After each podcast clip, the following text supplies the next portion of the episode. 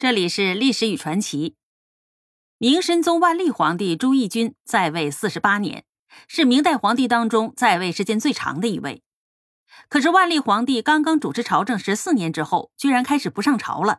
从此之后的二十年里，不理朝政，不教、不庙、不朝、不见、不批、不讲。作为一个帝王，上朝理政是分内之事。可是为什么万历皇帝二十年不理朝政呢？万历皇帝十六岁的时候，太后大臣们便替他选择了王氏和刘氏作为皇后和昭妃。然而叛逆的万历根本就不喜欢这样强加的婚姻，更不喜欢皇后和昭妃，所以对这两个人呢非常的冷淡。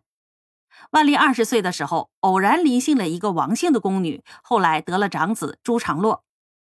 在当时正宫皇后没有生出嫡长子的情况之下，按照惯例，朱常洛应该被立为太子。可是后来，万历遇到了自己心中的红颜知己，一生最爱的女人郑贵妃。郑氏呢，本来是一个宫女，因为容貌秀美、机智聪明，深得皇帝的喜爱，很快呢就被封为贵妃。两人呢彼此倾慕，朝夕相伴，简直是一刻都不能分离。四年之后，郑贵妃生下了皇三子朱常洵。万历皇帝爱屋及乌，对刚出生的孩子表现了极大的宠爱。直接将郑贵妃晋封为皇贵妃，地位仅次于皇后。与此同时，还想将朱常洵立为太子。但是万历的这个想法遭到了群臣的反对，大家认为废长立幼是不合宗法礼制的。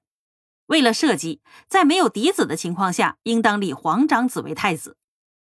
群臣的反对令万历招架不住，只好是极力的镇压。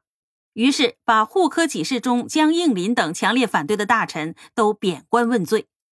知道此事的慈圣太后开始质问万历皇帝，无奈的万历皇帝就将册立太子的事儿推迟了，采取拖的办法。为了立太子的事情，万历和他的全体群臣相对抗，谁也压服不了谁，这让万历皇帝啊大伤脑筋，也大为恼火。后来，万历采取了不上朝的办法，同他的大臣们消极对抗。幸而官僚体制还起了作用，就是没有皇帝，内阁及部府仍然照常工作。有事情陈奏上去，皇帝不批，就等于默认，便照章办理。谁再说立太子的事儿，他就留中，让书文自动作废，外间呢也就无法知道真相了。